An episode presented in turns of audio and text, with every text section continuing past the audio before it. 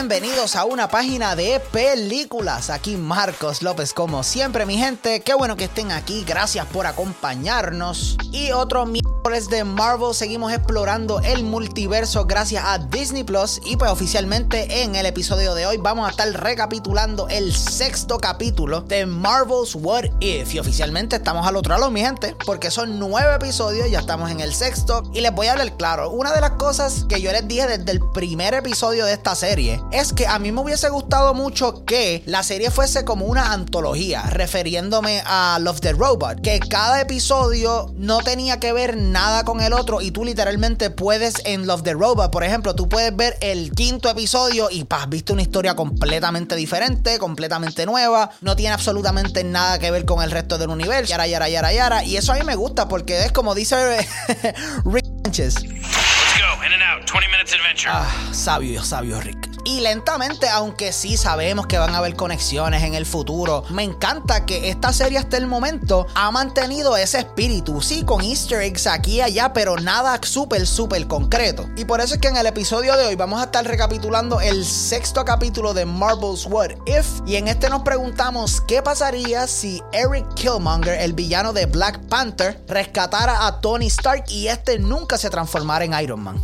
De entrada les tengo que decir que el concepto de este episodio a mí me encantó muchísimo, principalmente porque Eric Killmonger es uno de los villanos más interesantes dentro del MCU. Es interpretado por un gran actor que es Michael B. Jordan y en verdad el tipo tiene unos layers extraordinarios. Y me gusta que en este episodio específicamente eso se resalta al 200% y se ve bien marcado en la relación entre Tony Stark y Eric Killmonger. Especialmente me gusta que con el Tony que estamos bregando en este episodio es el Tony del 2008 que recordamos en la primera película de Iron Man. O sea, es un Tony bien arrogante, es un Tony que la vida no le ha dado con un misil que dice el nombre de él, así que no ha aprendido esa humildad que él aprendió cuando estuvo dentro de esa cueva durante todo ese tiempo. No compartió con, ¿cómo se llamaba el muchacho con el que él estaba?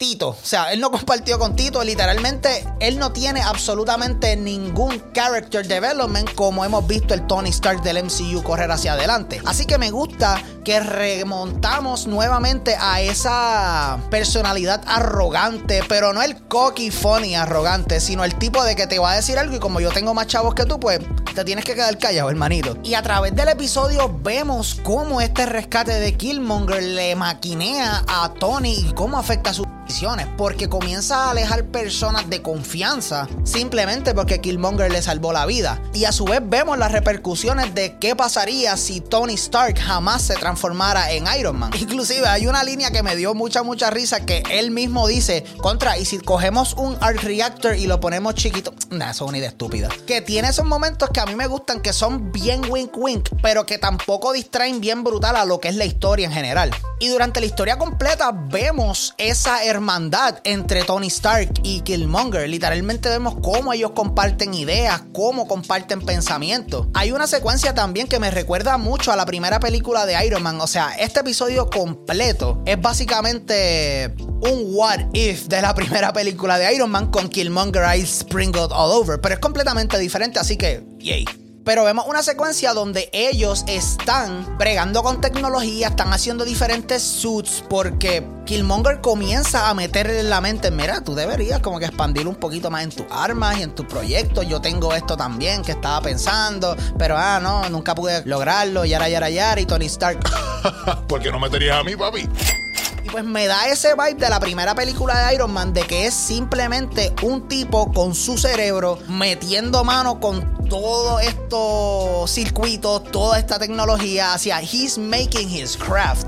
Y eso a mí me fascina del personaje de Iron Man Tony Stark. Ya sé que hablamos un poquito de él por encimita cuando estábamos hablando de los personajes y su relación, pero Killmonger también, mi gente. O sea, Killmonger en este episodio está tan y tan y tan brutal que yo sé que hay muchas personas que lo tienen en el top de los villanos del MCU y no tengo duda alguna que cuando las personas vean este episodio es posible que él suba uno o dos ladders de una. Porque la atención al detalle que se le da en estos 30 minutos están increíbles. Literalmente se siente como una persona meticulosa, se siente como el tipo de villano que esperaría años, inclusive décadas, para conseguir lo que quiere. Y aunque a través del episodio tiene uno que otro momento que es como que este tipo va a hacer esto.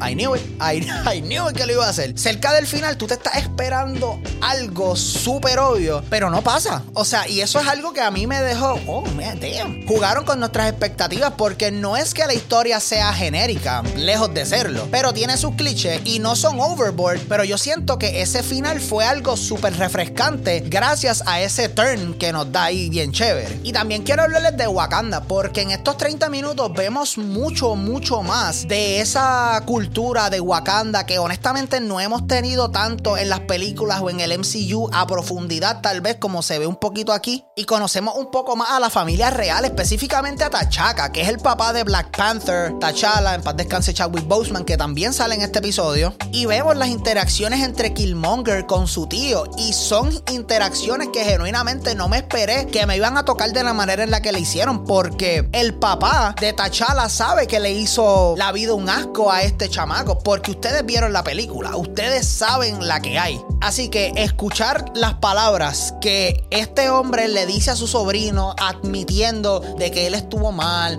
o diciéndole de que mira, tu papá esto, tu papá lo otro, genuinamente me chocaron y me dieron mucho y me gustaron mucho. Por otro lado, también Chadwick Boseman regresa aquí, es uno de los pocos actores o personajes que hemos visto en diferentes episodios, diferentes variantes, porque tenemos el del segundo episodio que él sale como Star-Lord, por aquí sale como T'Challa, como el Black Panther como tal. Y aunque es una aparición bastante breve, es algo bastante chévere y lleva unas escenas súper emocionales que nuevamente no me estaba esperando y le dan un peso bien, bien brutal a esta historia. Para terminar con los positivos, también me gustaría decirles que la acción en este episodio está a otro nivel. Le aclara, siento que es la mejor acción que hemos visto en el episodio o en la serie, disculpen, hasta el momento. Y es que ustedes saben que yo soy un sucker por Siege Battles. A mí me gusta ver el ejército chocar, a mí me gusta toda esa vaina. Y específicamente aquí tenemos un Siege, tenemos una batalla en Wakanda que a mí yo me estaba, ¡onda! ¡Vamos por encima!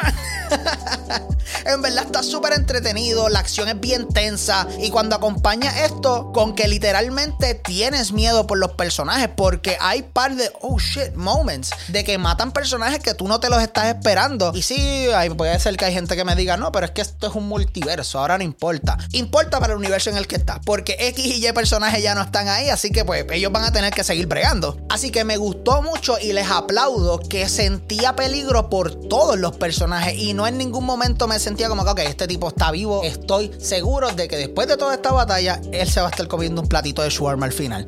O sea, en ningún momento me sentí así por nadie y así que Si tuviera que decirles algún negativo, honestamente, y aquí estoy un poco más nitpicking, es que la animación, aunque no es mala, tiene uno que otro momento que se siente como medio wobbly, o sea, se siente wonky, se siente como si no le hubiesen dado el mismo cariño que le dieron al otro 99.8% del episodio. Y pues me sacaba del episodio por unos cuantos segundos, pero después directito para allá. Pero en resumen, mi gente, el sexto episodio de What If está muy, muy, muy bueno. Y pues a este punto estoy empezando a sentir que What If es una montaña rusa de emociones. Hay episodios que me encantan, que he visto varias ocasiones. Hay episodios que literalmente los he visto una vez y he dicho, never again.